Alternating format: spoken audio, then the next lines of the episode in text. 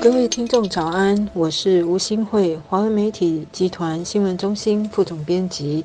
各位九六三听众早安，我是联合早报言论组主任叶鹏飞。贺建奎这位中国基因研究人员的名字这几天突然传遍全世界，大概是他梦也梦不到的。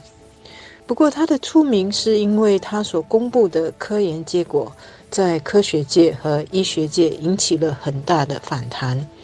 主要是因为这个项目通过临床实验生下的一对双胞胎女婴，是利用改造胚胎的基因的方法诞生的。虽然这对双胞胎因此不会遗传父亲所感染的艾滋病，也会对艾滋病产生免疫，但是因为整个研究手法存有缺陷和违反了科学和医学道德，引起了很大的争议。就连中国本身的许多科学家和研究人员，也对这位副教授做了严厉的批评和对他展开了调查。从贺建奎没有诚意的道歉行为，不难看出他的傲慢。他完全没有一个科学家所应该有的对知识的谦卑精神。更重要的是，他缺乏一个普通人。对未知所应该有的敬畏态度。孔子说：“知之为知之，不知为不知，是知也。”就是一种对待世界的正确态度。人生有限，宇宙无穷，用有限的人生去探索无穷的宇宙，永远都存在新的知识等待发掘。换句话说，人不是全知全能的上帝，所以对于任何可能扮演上帝的行为，都要非常非常的小心谨慎。怎么说他的研究和临床试验引起了争议呢？根据多个国家的基因专家指出，这包括他的医疗指示不足、研究方案设计不当、不符合保护研究对象的福利和道德标准等等，还有整个临床实验的程序都缺乏透明度。不过，国际社会最大的关注还是这样的研究对已经生下来的那对双胞胎。是否有产生什么负面的影响，特别是后遗症？因为这种前所未有的实验，尤其是实现在人类身上，是需要很多后续工作的。而这对双胞胎还有很长的路要走。过后，如果需要承担任何代价，是他们来承担，他们的父母来承担。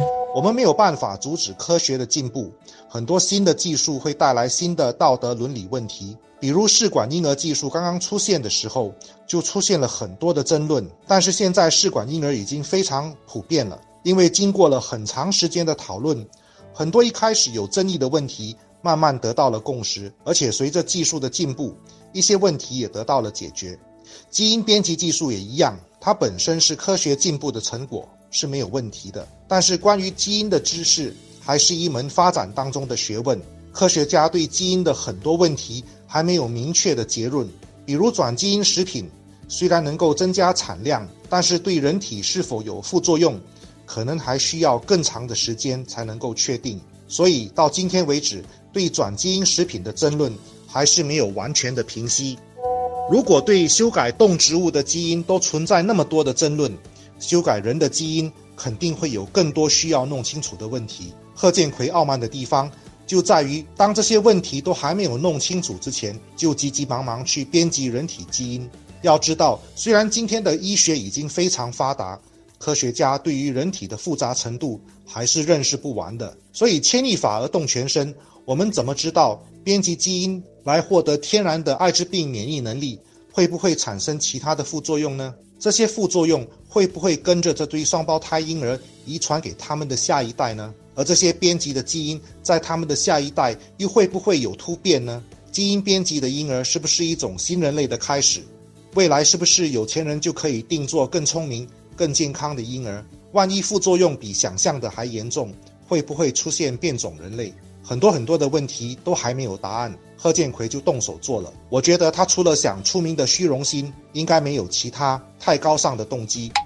这个事件下来还会怎样演变是值得关注的。不过，科研人员和专家也应当在这个事件上重新确认人类在医学和科研方面的底线和道德标准到底在哪里。虽然说我们的世界正处在一个颠覆的时代，什么标准和运作程序都受到了颠覆。